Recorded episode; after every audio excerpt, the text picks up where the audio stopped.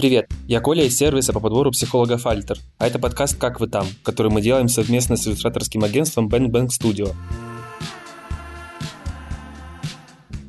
В этом подкасте мы рассказываем истории людей, которые оказались в вынужденной эмиграции. Наши гости – иллюстраторы, дизайнеры из Bang Bang Studio, которые делятся своими историями и проблемами при переезде.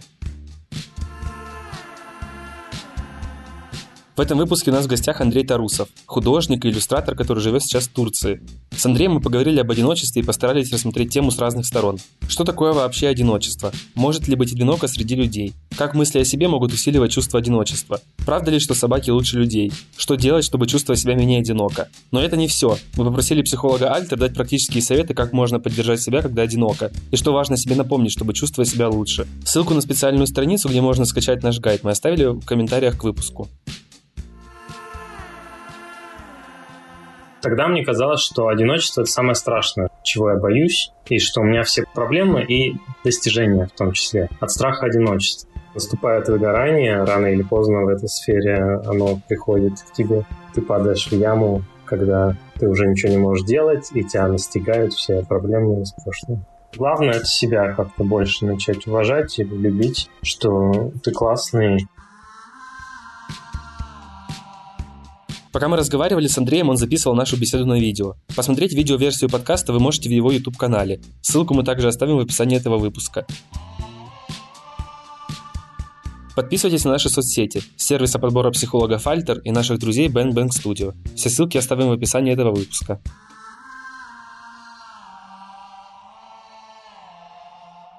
Я с девушкой уезжал э, в панике как раз 3 марта. Свалили, решение максимально принято в панике по классике. Ну, что-то было много слухов каких-то началось, что там призыв будет какой-то еще, хотя я понимал, что вряд ли это все реалистично, но тем не менее как-то из каких-то этих э, всяческих, э, знаешь, символов Z на машинах и прочее, я такой, все, надо сваливать. Из каких-то, короче, символов, которые не напрямую, но как-то косвенно, они как будто подтверждали, что надо валить. Я такой, все, надо ехать. Я купил билет в Стамбул, потому что просто я везде смотрел билеты разные. Вообще было неважно, куда уезжать. И в Тбилиси смотрел, и в Израиль, и куда только не смотрел. Нашел билеты в Стамбул. Очень тоже дорогие, но какой-то приемлемой более стоимости. Купили и все, полетели. Там еще знаешь, что это что допрашивают на границе. Я тоже все, границы закрываются, надо валить срочно в панике с кучей людьми такими же полетели через Ташкент. Весь самолет был полон айтишников. Прям из Москвы до Ташкента целый самолет людей был полный, прям как автобус, знаешь. Ровно половина как-то так распределилась по сиденьям, я заметил.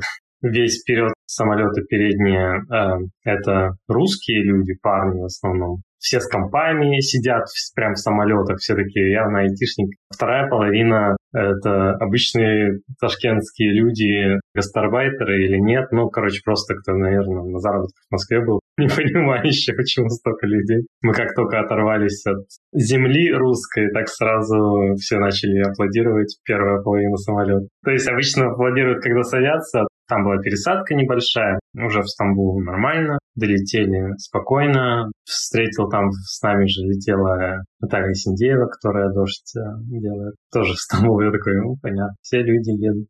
Ну и куча людей всяких было. Вообще в Стамбуле очень интересно, что вместо обычных туристов там была интеллигенция, можно сказать, русская. А в очках, э, худые и такие с нервными, знаешь, глазами бегающими в панике деньги снимать. Мы что-то пожили в Стамбуле пару недель, там стало очень холодно в марте. Вообще, в принципе, там оказалось холодно, но там еще и начался аномальный снег какой-то. У нас друзья были в Анталии, мы такие поехали в Анталию к морю. Тут, конечно, было тоже не супер жара. В пальтишках ходили, но все равно намного-намного легче. Сразу как-то фрукты, и сразу как-то стало полегче прям жить без вот этих паник. Мы еще в Стамбуле заболели. Короче, сразу как-то все наладилось, как мы только в Анталию переехали. Ну и решили здесь быть. Ну и, собственно, сейчас тоже здесь. Хотя мы приезжали в Россию ненадолго за документиками всякими. Это такая история спонтанной иммиграции. А еще у меня была иммиграция запланированная в 2015 году. Это в Штатах, да? Да, я переезжал в Америку, в Лос-Анджелес, там прожил пять лет, но переезжал тоже полностью со всеми вещами, эмигрировал, не оставляя вообще никаких зацепок в России. Тогда была история с Крымом, да? Да, там Крым был, но я как бы всегда был политически, так скажем, активный гражданин. Ну, в плане там я на митинги ходил, начиная с Болотной. И, конечно, история с Крымом тоже зацепила. Ну, вот это все когда началось. Но не так, знаешь, что прям уезжать все равно было как-то еще лайтово более-менее. Я уже чувствовал, какая-то фигня начинается, там сыры давить эскалаторами начали наши же. Короче, странные какие-то штуки, но еще такого не было, как сейчас. Ну, тогда просто я был женат, Тогда моя жена, бывшая, как раз поступила в институт. Она это давно планировала, еще до Крыма, до всего. Ну и так случилось, что мы планировали переезд, ее как раз взяли, и мы как бы распланировали немножко одни цены, что мы будем жить и выживать там на деньги, а на одни, а потом там доллар как скаканул в два раза, и уже были там проблемы вот эти денежные. Я тогда еще в рублях зарабатывал, и было проблематично с курсом. Но все равно, тем не менее, переехали. Я быстро стал зарабатывать в долларах и стало более-менее нормально. Прожили там пять лет, и потом в 2019 году мы поехали в Россию, и так получилось, что нам сразу не продлили визы, а взяли документы там на рассмотрение, и мы там застряли на 8 месяцев, и пока мы жили в России, было лето, потом осень плавно, хорошее время было, мы как-то увидели, как тут все стало удобно за время, пока нас... Просто в 2015 еще почти ничего не было, ни доставок особо, ну, мы не пользовались ни всяких там такси, прочее. А тут можно ездить на такси, заказывать. Ну, короче, вся вот эта мажорская московская жизнь, которую все так э, любят москвичи вспоминать в эмиграции, как все хорошо в Москве устроено для жизни. Мы поняли, что можно жить с теми деньгами, которые зарабатываю я. Можно в Москве намного лучше жить, чем в Америке. Опять же, вот эта тема целая про эмоциональные всякие качели, одиночество и прочее большая была проблема, потому что в Америке друзей за пять лет так и не случилось практически. А тут было дофига друзей, тусовок, всяких мероприятий. Ну и постепенно я вернулся в Америку, ну, с женой тоже там разладилось. Решил, что, наверное, лучше все-таки поехать в Россию пожить. Я вернулся. В 2020-м прожил два года.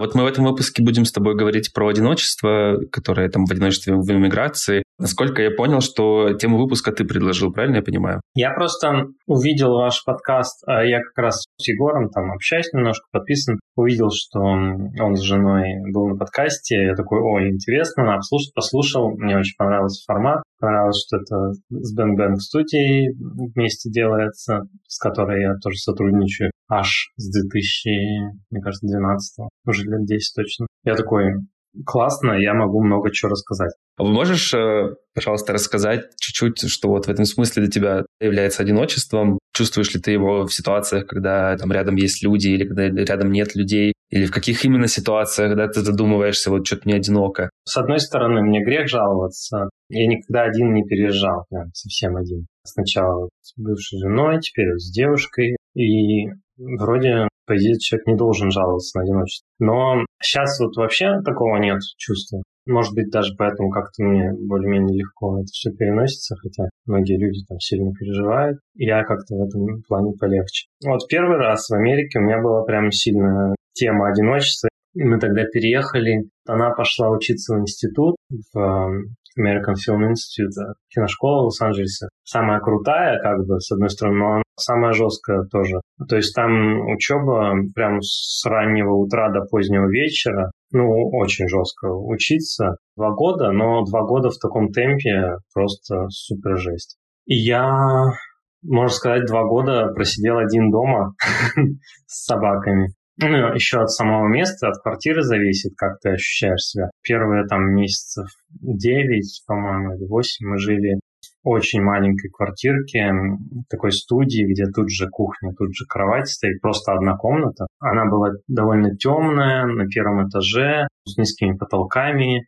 стоило очень много денег, естественно, как все в Америке. Окна выходили в стену другого дома, и я сидел вот так вот целыми днями, можно сказать, у стены, и сидел, рисовал, работал. Ну и делал всякие домашние дела. Мы переехали с двумя собаками сразу. Это было как бы с одной стороны легче, потому что хотя бы собаки меня мотивировали выходить на улицу, с ними гулять и прочее. Сложно, что все равно они много на себя внимания довольно забирают и тратишь все равно энергию. Ты как-то не можешь так сильно расслабиться, когда ты просто один. Все равно у тебя есть режим, ты знаешь там, что в какое-то время пора гулять. С одной стороны, у меня был очень такой жесткий режим, с другой, это и немножко тоже не давало расслабиться. То, что я был целый день дома один, это можно было бы как бы и кайфануть, но как-то на мне было очень много всяких дел. Мне все свалилось, все хозяйство, потому что она была в институте круглосуточно,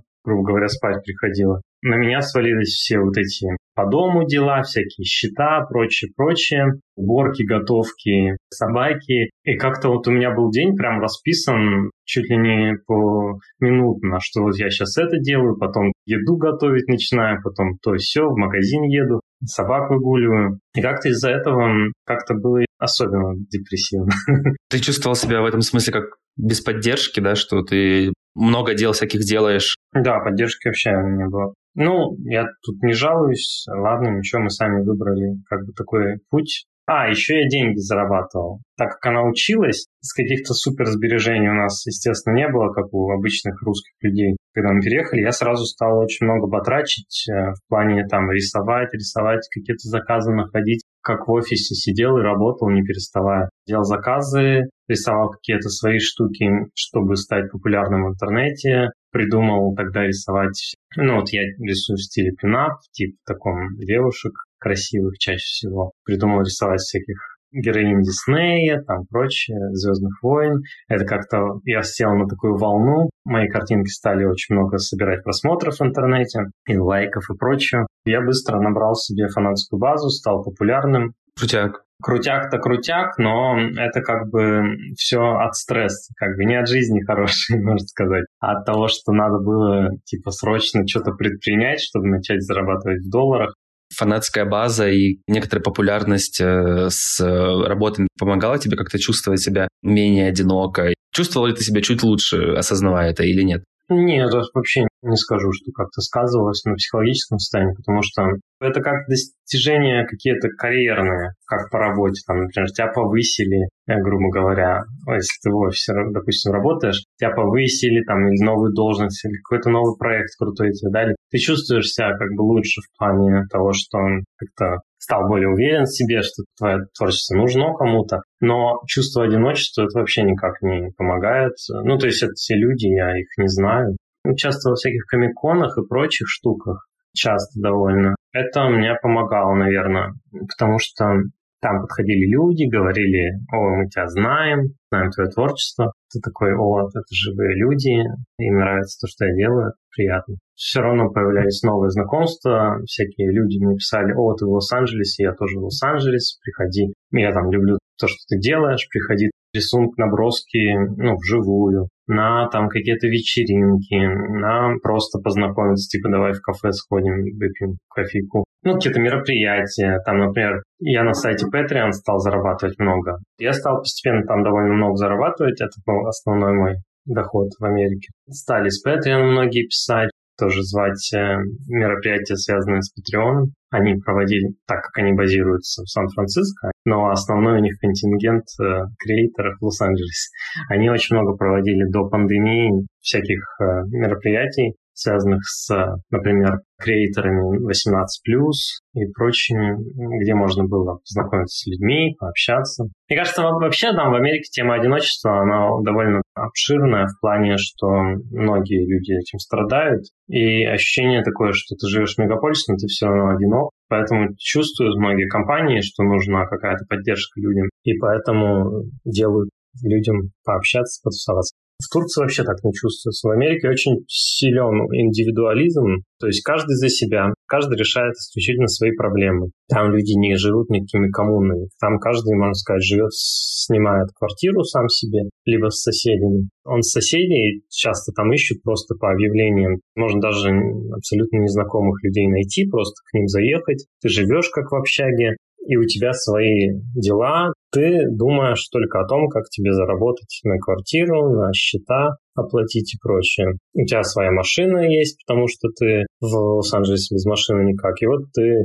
передвигаешься как из одной капсулы в другую капсулу. Ты все время одинок, а на работе, допустим, если это обычная работа, то на работе ты тоже, хоть и людей других видишь, но вы все решаете какие-то рабочие задачи, там вообще люди не открываются друг другу в плане каком-то эмоциональном. Для меня это тоже было такое немножко потрясение в первое время, что там люди не говорят на какие-то темы животрепещущие, то, что их волнует. Там все в основном разговоры, где покушать в обед, где что заказать, прям вот такие супер насущные. И это вообще никак не помогает. С человеком с кем-нибудь посидеть, там открыться ему, что-то поговорить за жизнь, как у нас принято. Такого вообще нет.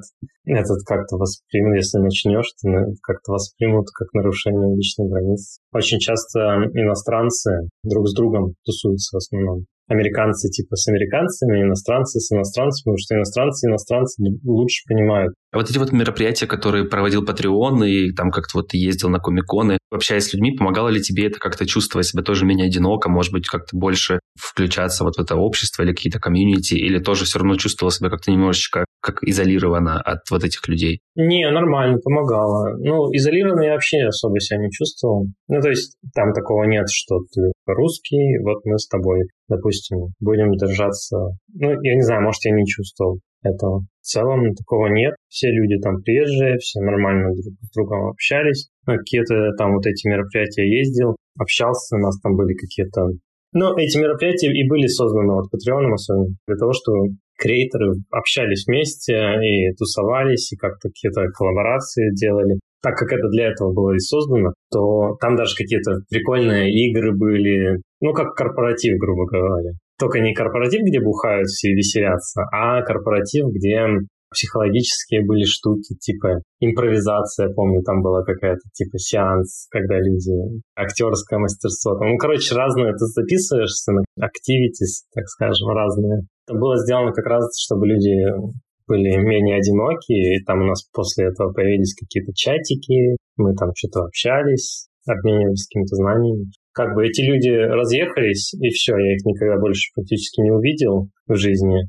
поэтому постепенно это все заглохло. Я еще так понял, что получилось, как бы, что ты оказался в ситуации, когда ты вроде находишься, да, вот как ты до этого говорил, что никому не откроешься, да, и все разговаривают в основном, ну, в Штатах про куда пойти пообедать, да, вот такие какие-то бытовые штуки. А как-то в этой ситуации тебе удалось справляться? То есть что ты делал? Или ничего не делал, просто приходил домой и грустил, что не с кем поделиться наболевшим, или как-то там созванивался с друзьями из России? Как-то я не особо созванивался с кем-то. Вообще как-то не скажу, что у меня прям супер много друзей. У меня нет такого, что там все время с кем-то переписываюсь, не переставая. Ну, есть друзья, но мы там видимся, иногда там что-нибудь перекидываем сообщения, ну, типа раз в неделю. Вообще как-то не особо. Поэтому не, не очень помогало справляться. Я просто, наверное, предпочитал походить, погрустить, жене вывалить это все, сказать, там, пообщайся со мной и прочее. Она говорила, да, не могу с тобой общаться, потому что я целый день с людьми провела, общаясь, причем на английском. Я просто хочу отдохнуть, я вообще не могу. А я целый день сижу дома, ну, конечно, возможно, это была моя проблема. Мне нужно было как-то с ней по-другому решать. Но она мне все время говорила, там, иди в кафе, порисуй на iPad, иди там еще с кем-то познакомься с людьми. Как-то это все на словах проще, чем в жизни. Поэтому не помогало особо. А как ты себя чувствовал, когда такой думал, ну вот, допустим, сейчас я пойду в кафе знакомиться с кем-то, как ты себя в этот момент чувствовал, как ты себе это представлял? Насколько для тебя это странная ситуация идти в, в кафе? Почему тебе это казалось каким-то странным? Я вообще не очень люблю работать в общественных местах. Я как-то вот привык больше дома работать, чтобы у меня тут... Я лучше там ютубчик себе включу, там, или сериальчик какой-нибудь посмотрю. Я как раз вот Ютубом тогда увлекся очень сильно. Я прям смотрел всех блогеров, все, они вот мне как друзей заменяли. Я вот как-то лучше так посижу, что-нибудь посмотрю, поделаю спокойно дома, чем в кафе. Я все-таки интроверт больше по натуре, как, наверное, большинство художников.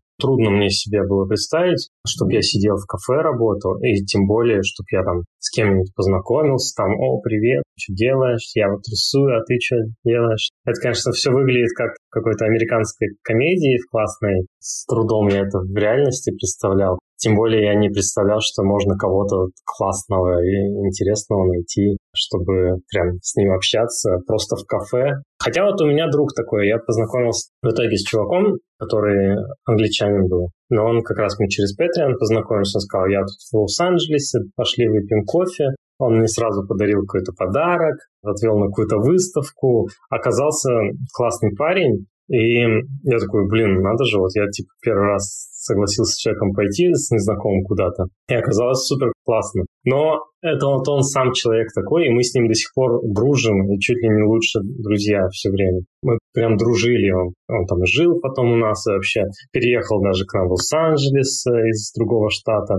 В общем, мы прям с ним супер сильно подружились. Вот он такой, он не может дома просидеть. Ну, допустим, когда он у нас жил, я такой, ну, типа, все, садимся работать, рисуем. Он тоже художник, сидим оба рисуем. Потом он такой, нет, все, не могу сидеть рисовать, я пойду в кафе посижу, порисую. Мне нужно общение, мне нужно людьми. Но вот бывает такой вот максимум экстраверт, и все время знаком с кем-то общался, среди художников, мне кажется, это супер уникальный случай, потому что большинство моих друзей вообще не такие.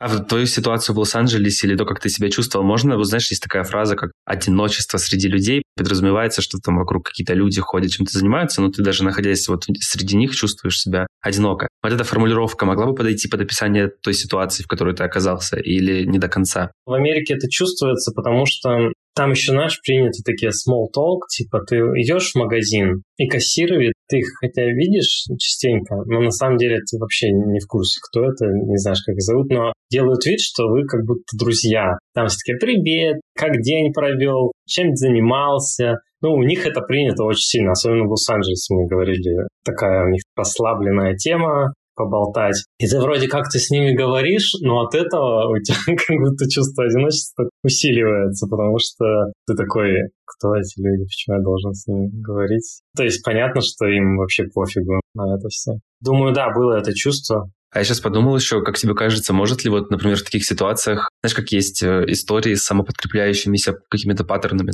поведения, которые мы там что-то делаем, например, и как бы каждый раз что-то подтверждаю. А может ли вот в этой ситуации чувство одиночества быть тоже таким, как самоподкрепляющимся паттерном? То есть ты чувствуешь себя одиноко, с тобой кассир заводит э, small talk, и ты такой как бы еще сильнее начинаешь э, закрываться, такой думаешь, что они со мной разговаривают вообще, и как бы чувство одиночества усиливается. Ну, может быть, да. В начале особенно, по первости, я вообще не, не привык. Я хотя по-английски нормально говорил, но английский как бы в кино и вообще в школах нас учат вообще по-другому, не как они в жизни говорят. Они говорят э, очень, ну, как-то часто непонятно, быстро, с кучей всяких фразеологизмов. Вначале, да, сильно было. Но в целом в Америке быстро привыкаешь. Привыкаешь к тому, что всем на тебя пофиг, и это просто такая тут жизнь, манера общения, поэтому в конце я уже сам, год на третий, четвертый я уже сам такой, типа, ну чё, как, как жизнь там, что делаешь? Ну, в смысле, с кассирами. Просто привыкаешь, вот, это нормально. А как тебе кажется, есть ли связь между тем, как ты себя чувствуешь, да, и как у тебя чувствуется одиночество, и тем, как ты думаешь о себе? Мне кажется, могут быть какие-то ситуации, например, когда ты такой думаешь, там, вот, я не такой, как они, или они не, такие, как я. Вот, кстати, еще пример такой, типа, вот я интроверт, и поэтому, там, типа, мало общаюсь с людьми. Может ли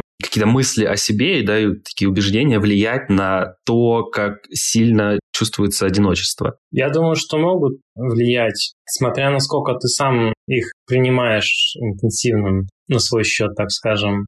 То есть, если ты прям сам загоняешься сильно, в идеале вообще у тебя нет никаких загонов и все. Но обычно интроверты как раз этим страдают, что у них куча загонов. У экстравертов, наверное, все так хорошо и получается, потому что у них меньше рефлексии на это все, на это счет, что о них подумают. Им и легче. Интровертам сложнее и хуже, потому что как раз это все мусолят в голове, эти мысли. Поэтому в идеале, конечно, если бы интровертам научиться отключать, что о них подумают, всякие мысли такие пагубные, так скажем, которые влияют на то, как они себя ощущают, что я какой-то не такой, вот меня не понимают. Если научиться это все отключать, то это вообще было бы идеально, но, к сожалению, я думаю, это очень сложно. Согласен. А как интересно в этой ситуации чувствуют себя амбиверты, которые могут в экстраверсию, когда там у них есть какой-то ресурс, и в интроверсию, когда у них, условно говоря, ресурс закончился.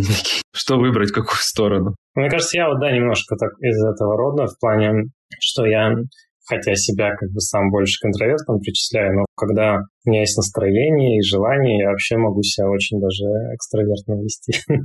А, но дело в том, что редко оно бывает. Ну и как-то должны быть условия такие прям супер благоприятствующие для этого всего, чтобы я так себя начал по-другому вести. А какие-то благоприятные условия лично для тебя? Ну, какая-то очень дружелюбная, неформальная обстановка. Ну, вот как с вот этим моим другом было Натаном. Он сразу как-то так расположил к себе, сам он такой пытается понять э, изо всех сил. Не то, что там люди что-то говоришь, и они такие, а, а, ну ладно, типа, ну не понял, просто кивают и дальше свое что-то говорят. А вот он прям пытался тебя понять, ну, активно слушал, ну, заинтересованы в тебе люди все равно приятно. Когда какие-то фанаты твоего творчества собираются, например, я проводил, а когда тогда в Москву приехал, несколько фан-встреч, так скажем, как блогеры. Типа написал, я буду в Москве, в Питере и в своем родном городе. Делал типа собрания, приходили там человек 40-30 э, в разных местах по-разному, но люди, которым интересно тебя послушать, те вопросы позадавать. Конечно, в такой обстановке благоприятной ты не будешь сидеть замкнутый, ты будешь рассказывать, вещать судя по тому, что ты рассказываешь, создается впечатление, что как будто бы вот в этом смысле одиночество может быть как э, способом жизни, когда ты живешь, и тебе достаточно комфортно в этом. Хотя на самом деле, да, ты такой думаешь, ну, как бы мне, наверное, одиноко, но с другой стороны, все равно это более, как будто, знаешь, такая привычная, более простая обстановка. Насколько это похоже на тебя и насколько это про тебя, как ты думаешь? Я думаю, не очень это похоже на меня. Во-первых, э, со мной все время кто-то, чаще всего. Во-вторых, в одиночестве, знаешь, вот что я понял? У меня был период, когда мы с женой расстались. Я потом жил довольно долго в Москве, снял сам себе квартиру, жил один. Когда расставался, когда разводился, очень много прочитал психологических книг, всяких и послушал всяких по психологии подкастов и что такое не слушал. Короче, интересовался очень этой темой всей одиночества, потому что тогда мне казалось, что одиночество — это самое страшное, чего я боюсь, и что у меня все проблемы и достижения в том числе от страха одиночества. Я вот больше всего не хочу остаться один. Это главный мой стимул по жизни двигаться. Но из-за этого и люди страдают близкие, которых я достаю, что типа вот, поговори со мной. Но я понял, что все эти книги и, и подкасты говорили абсолютно одно. Чтобы не было вот этого чувства одиночества и страха одиночества, нужно, во-первых, полюбить себя и чтобы комфортно в одиночестве с самим собой было. То есть почему человеку одиноко? Ему самому с собой некомфортно. Ему с кем-то другим лучше быть, чем с собой. И чтобы избежать чувства одиночества, нужно, чтобы тебе было классно с самим собой, со своими интересами, с прочим. А чтобы тебе классно с самим с собой было, нужно полюбить себя в первую очередь.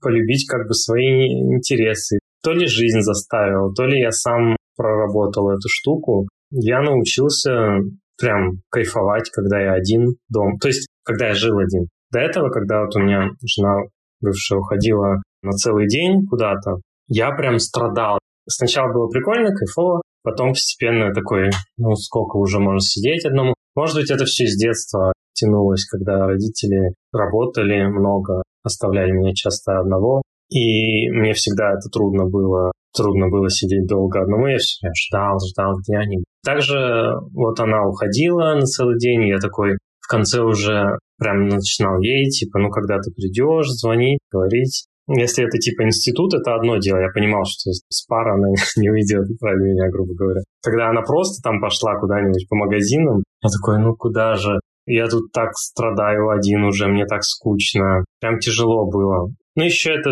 проблема была со зависимостью немножко, я думаю, отношений. Но когда проблема со зависимостью ушла, когда я стал больше времени сам с собой проводить в одиночестве, когда снял квартиру вообще один, стал жить один. Ну и были дни, я, конечно, все равно там тусовался и там общался с девушкой, встречаться начал. Потом уже было не так много времени один проводил, но, но все равно было время, когда там несколько дней один, и нормально, я научился как-то, купил себе гитар, там начал какие-то хобби заниматься.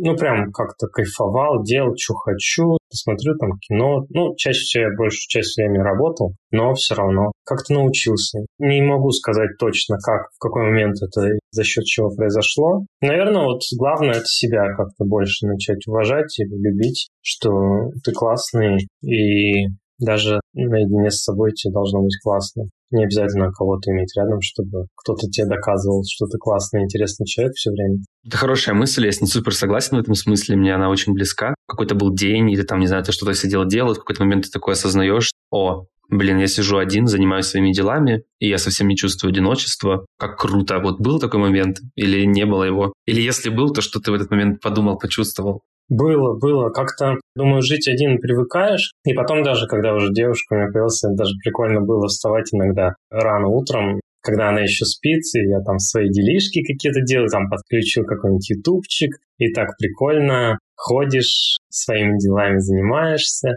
У меня такое было прям смешной вечер.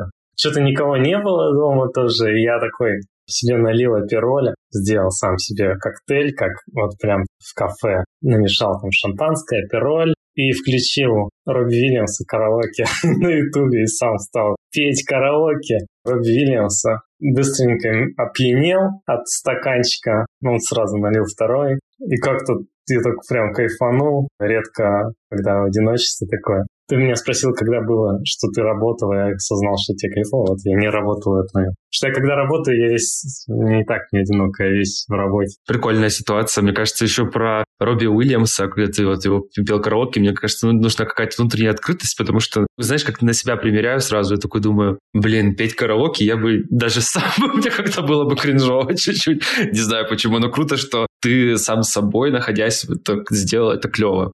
Просто люблю с детства, можно сказать, Робби Вильямса. Песни его я что-то просто слушал, слушал э, и подпевал, и такой думаю, а что это я подпеваю, когда можно петь целиком? Может, я так решусь и как-нибудь миски спою. Да.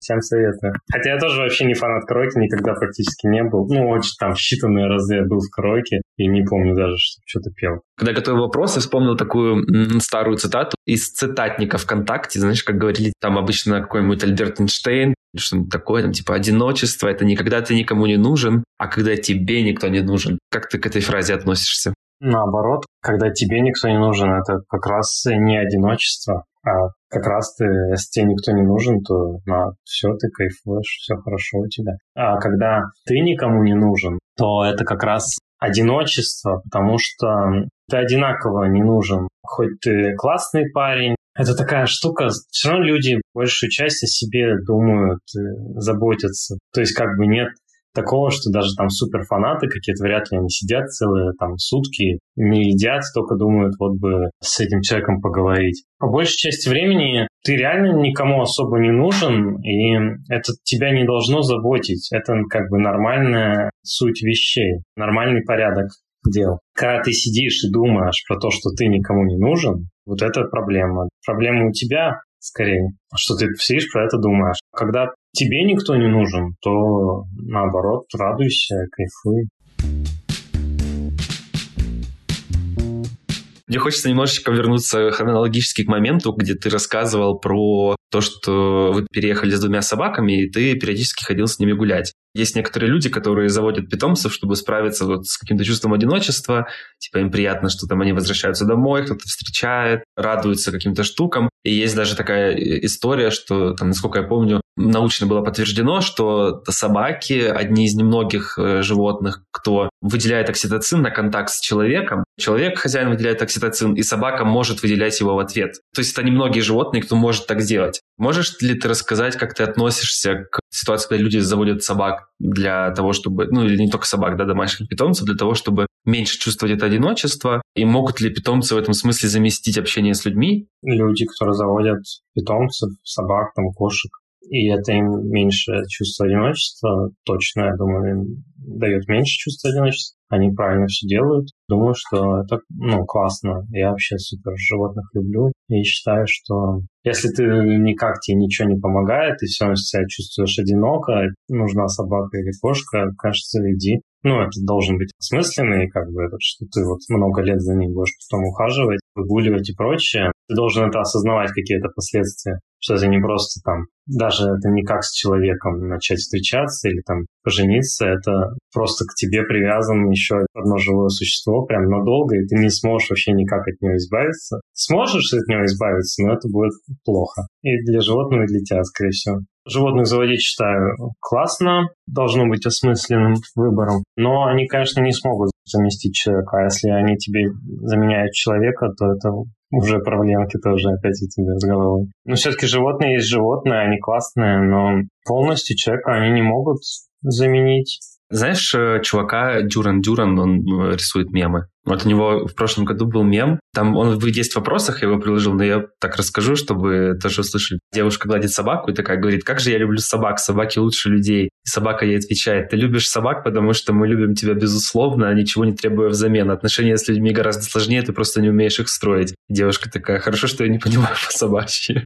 Мне кажется, как раз подходит под описание вот этой ситуации, когда люди заводят животных, потому что там, чувствуют себя одиноко, да, им сложно строить отношения с людьми, или как-то, может, они, там, знаешь, чувствуют себя в этом смысле неуверенно, и им проще взаимодействовать тогда с э, собачками и песелями, потому что э, им так проще. А мне кажется, тут важное ключевое слово – не умеешь их строить, в том плане, что строить отношения с людьми, мне кажется, можно научиться. Ну, то есть это нет такого, что ты как бы не рожден строить э, какие-то отношения с людьми, с другими. Мне кажется, любой человек может научиться строить дружеские отношения, любые вообще. Просто это работа, опять же, над собой, над своим как бы социализация в обществе важная штука. Конечно, да. Супер согласен, мне кажется, это правда важное ну, так замечание ты сделал в этом смысле, что правда можно этому научиться, и, наверное, если есть желание, то можно там идти в кабинет психолога, например, когда как-то разговаривать об этом, там, может быть, какие-то страхи, переживания, да, может, там, ты там как-то не уверен в себе, и поэтому важно было бы это как-то проработать, и это было бы супер. Я после этого мема еще, вот когда я тоже его приложил к вопросам, у меня тут же следующий родился, и я подумал про такую историю, что как будто бы вот в конкретно вопросах питомцев существует некоторое такое, знаешь, как разделение, что собак заводят те, кто любит принимать больше любовь, потому что да, большинство пород собак, ну, хотя есть очень своенравные породы, которые не любят взаимодействовать, да, любят больше уединения какое-то или менее активные. Ну, в целом, если обобщить, то как будто бы большая часть собак, они такие настроены на контакт, и их заводят люди, которым ценно в этом смысле, что можно принимать эту вот безусловную любовь. А кошек заводят люди, которые, наоборот, которым важно дарить эту любовь и внимание. Понятно, что это супер важная оговорка, что это супер сверхобобщение. Если разобраться, может оказаться, что дело обстоит немножко не так, но для обобщения вот я так скажу. Как тебе кажется, может ли возникнуть чувство одиночества, если вот этот вот баланс между отдачей и принятием да, любви, чувства внимания нарушается? Или нет? Или это надуманная связь? Ну да, думаю, может возникнуть чувство одиночества. Как раз, я думаю, на моем примере это и было этот вариант. Моя бывшая жена тогда очень много общалась в институте и там отдавала общение какого-то своего прочего, а мне вообще ничего не доставалось. А я хотел общаться, я только не знаю тут кто отдавать, принимать. Ну да, да, дисбаланс возник, из-за этого возникло чувство одиночества точно вот у меня. Например, ну, в Москве уже, потом я, может быть, даже для этого подкаст завел, начал больше с людьми общаться, потому что, например, завести подкаст и звать гостей к себе. Не онлайн, как вот сейчас мы с тобой общаемся, это, конечно, классно, но мне нравилось больше всего приглашать к себе гостей, даже людей, которых я вообще не знаю. Я, допустим, на них подписан был давно, но лично не знал. Я такой зову, говорю, вот, о, ты в Москве будешь, заходи на подкаст. Мне очень нравилось делать таким образом подкаст. Я не сказать, что у меня уже было какое-то чувство одиночества, но тем не менее, даже его там остатков каких-то, это меня избавило, потому что это было очень классно общаться каждую неделю с разными людьми. Ну, иногда там какие-то перерывы, ну, как бы зовешь, когда хочешь, или когда человек может. Общаешься с новыми людьми, супер интересными, которые самому тебе интересны. Они к тебе приходят домой, что-то рассказывают, с кем-то ты не согласен, с кем-то согласен, кто-то просто что-то говорит и уходит, кто-то, наоборот, сидит, уже ты не знаешь, как выправить, с тобой общается. Это классно было, мне очень нравилось, э, в этом плане очень помогло. Здесь баланс этот уравнять. Я думаю, друзья помогают. Классно, опять же, друзей иметь. Важно это иметь людей, которые тебя могут как-то выслушать. Ну, то есть это тоже, опять же, такая штука, которую важно я осознал в Америке и вообще. Друзья важны очень сильно. Важно иметь кого-то на постоянной основе, с кем ты будешь раз там какое-то время видеться или что-то с ним общаться как-то, не онлайн желательно. Это тебе помогает знать, что есть где-то человек, которому ты в крайнем случае там можешь прийти, там что-то он тебя выслушает. Вот, это супер, тебе помогает. Да, согласен. Я еще хотел сказать про кейс с подкастом, что ты когда звал людей, да, и вы там записывались, и это было прикольно там заводить какие-то знакомства, и тоже как-то помогало справляться с одиночеством. У меня был похожий кейс, когда я делал свой подкаст, но у меня, знаешь, как было? У меня было такое изолированное чувство одиночества по конкретному вопросу. Я постоянно там, ну, в тот период жизни летал в икру в Москву, и там постоянно учился, короче, какие-то креативные штуки были, мы там делали разные новые подходы. И мне так это нравилось, я это постоянно применял в работе. Я из Краснодара просто ну, летал. И в Краснодаре это была такая довольно редко используемая развитая штука. И я чувствовал себя одиноко, потому что мне просто банально не с кем обсудить. Вот я придумал классную федеральную рекламную кампанию по фреймворкам, как меня научили в икре, и она там типа взяла гран-при на фестивале рекламном G8, и я такой типа думаю, вау, круто. Я такой думаю, что делать? Я такой запилил подкаст таким образом, я созванивался со всеми онлайн, чувствовала себя супер хорошо, потому что мне было не одиноко конкретно в этом вопросе. Я такой, о, прикольно, вот я разговариваю с этими людьми про инсайты, про исследования маркетинговые, там, про какие-то еще приколюхи, про креативные методологии, там, какие-то вот такие штуки. Я такой думаю, блин, и я чувствовал себя прям супер круто. Осознание того, что вот ты общаешься с этими людьми, которые подходят вот в этой профессии примерно так же, как ты, очень мне помогало. И я, знаешь, такой даже оброс в каком-то смысле уверенностью в себе. Мне очень помогло. Да, правильно. Если вы испытываете одиночество, и у вас нету комьюнити вокруг вас, сообщества людей, которые разделяют те же интересы, что и вы, вы всегда можете создать его сами вокруг себя или просто начать писать людям ВКонтакте. Нужно проявить, конечно, чуть-чуть проактивность на эту тему и что-то сделать, выйти из зоны комфорта, грубо говоря. Но отклик, мне кажется, будет намного больше, чем ваши страдания по поводу того, что вы вышли из зоны комфорта. Ты это сказал, это тоже похоже на меня в этом смысле, потому что я, знаешь, посмотрел э, выступление какого-нибудь чела, там, условно говоря, вот он там, у меня был гость, один выступал на Теде и рассказывал про штуки. Они занимались э, предсказаниями трендов каких-то, и они очень хорошо это делали в агентстве вот в этом своем. И он про это рассказывал. И я такой думаю, написать на Фейсбуке ему, там, сказать, привет, Андрей, ты классно выступаешь, мне как-то было бы странно. И здорово, что у меня был подкаст, потому что я мог написать, привет, Андрей, приходи ко мне в подкаст. Он такой, конечно, приду. Это такой повод завести это знакомство, типа подружиться на Фейсбуке и пообщаться. Это супер прикольно, что был такой повод, поэтому микросовет, типа, может быть, вы заведете себе какой-нибудь микропроект, типа, для души, и, да, не надеяться, что он там будет супер каким-то успешным или классным, но для того, чтобы вам обрасти нужными знакомствами, которые помогли бы чувствовать себя чуть менее одиноко, это супер способ. Еще, кстати, как вариант, делаю часто, не скажу, что советую всем, но я пользуюсь этим, в том числе с тобой. Можно самому напрашиваться на подкаст. Говорите, а вот я могу рассказать про такую тему интересную. Слушай, да, это хорошая мысль. Даже вообще на тему... Вот у меня собаки породы Whippet.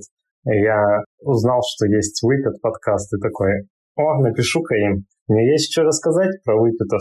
Я думаю, что да, это во многом помогает, но мне кажется, что блогеры как будто бы наоборот чуть более одиноки, чем вот мы простые люди, скажем так. Ну, не знаю, у меня такое впечатление есть. Да, я, знаешь, я, наверное, некорректно высказался, не чувствую одиночества, а скорее тебе всегда есть чем заняться, что не равно не испытываешь чувство одиночества. Но все равно тебя, когда все время есть чем заняться, у тебя как бы меньше времени задумываться об этом всем, о том, о чем мы говорили в начале, что когда человек сидит и думает о том, что вот он интроверт, что он там много рефлексирует, ему сложнее дает сообщения и прочее. У тебя просто меньше времени остается на рефлексию всякую вот эту ненужную. И поэтому я согласен, что знаменитые люди всякие блогеры, наверное, часто испытывают чувство одиночества. И многие, я думаю, что и не смогли от него избавиться, даже заведя каналы, став знаменитыми. Поэтому это не стопроцентный совет, мне кажется, знаешь, тут еще причина и следствие важна. Может быть, человек сам был на самом деле не интроверт, а экстраверт, поэтому начал записывать, и когда стал популярным, например, стал совсем открытым экстравертом.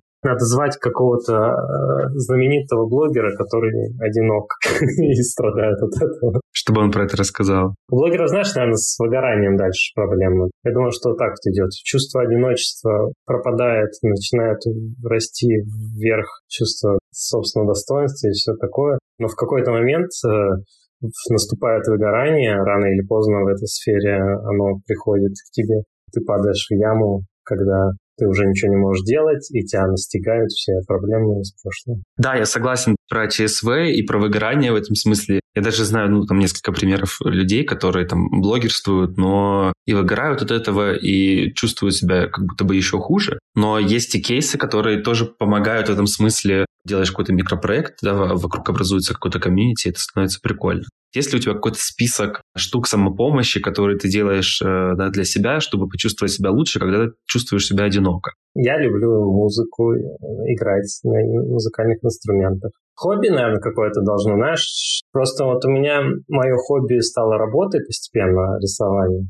И оно перестало быть хобби. То есть я не могу практически порисовать что-то для себя. Это просто отпало, потому что если что-то рисую, я знаю, что, скорее всего, нужно, чтобы это куда-то попало, там, ну, выложить потом. Вообще не стало хобби от слова совсем. Поэтому у меня появились другие хобби, там, музыка, та же, я что-нибудь записываю, музыку какую-нибудь могу там долго какие-нибудь треки придумывать сходить в кино, какое-нибудь погулять. Вот знаешь, погулять мне никогда особо не помогало. Я всегда себя чувствовал еще более одиноким. Гулять в одиночестве, многие говорят, что вот они любят гулять в одиночестве, они там любят это как время с собой провести. Меня это вообще всегда наоборот только вымораживало. Я учился в Авдике, когда в институте в Москве. Я через выходные ездил домой в Рыбинск, откуда я родом, с родителем. А через выходные я был в Москве, потому что, ну, каждые выходные я не буду ездить, потому что довольно далеко.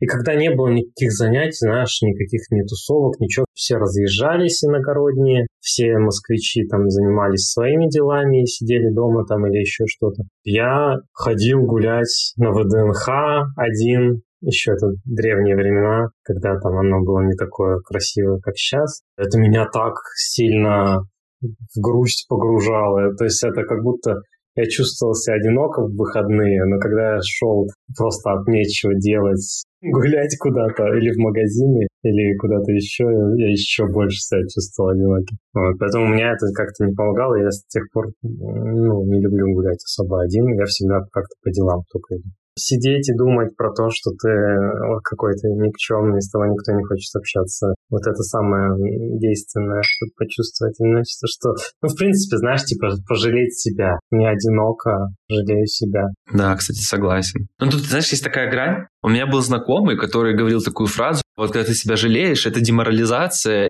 это ты там раскисаешь. А потом я такой подумал, мне кажется, тут, знаешь, как важно держать такую некоторую грань, что между тем, когда ты сам себе сочувствуешь, да, что это в целом-то окей, нормально, поддержку сам себе можешь дать. И с другой стороны, когда ты прям совсем уходишь вот в это вот, меня никто не любит, такое супер неконструктивное. Важно адекватно оценивать и себя, свое положение. То есть, когда Например, просто само какое-то копание, уничижение, что вот со мной никто не хочет общаться. Если на самом деле у тебя есть люди, с тобой, в принципе, нормально общаться, просто сейчас там все заняты. Это ну, неправильно. Это неадекватное восприятие себя и окружающих. Более адекватное восприятие – это, допустим, вот реально человек сейчас занят, этот тоже там чем-то занимается, этот просто хочет там в одиночестве тоже посидеть, потому что ему комфортно. У всех все классно, почему ты тогда страдаешь? Можно сказать, да, я одинок, как-то это прочувствовать, прожить э, чуть-чуть, но не загоняться в этом, типа просто как эмоцию какую-то, не знаю, поймать. Тоже от, от этого, может, даже тоже можно как-то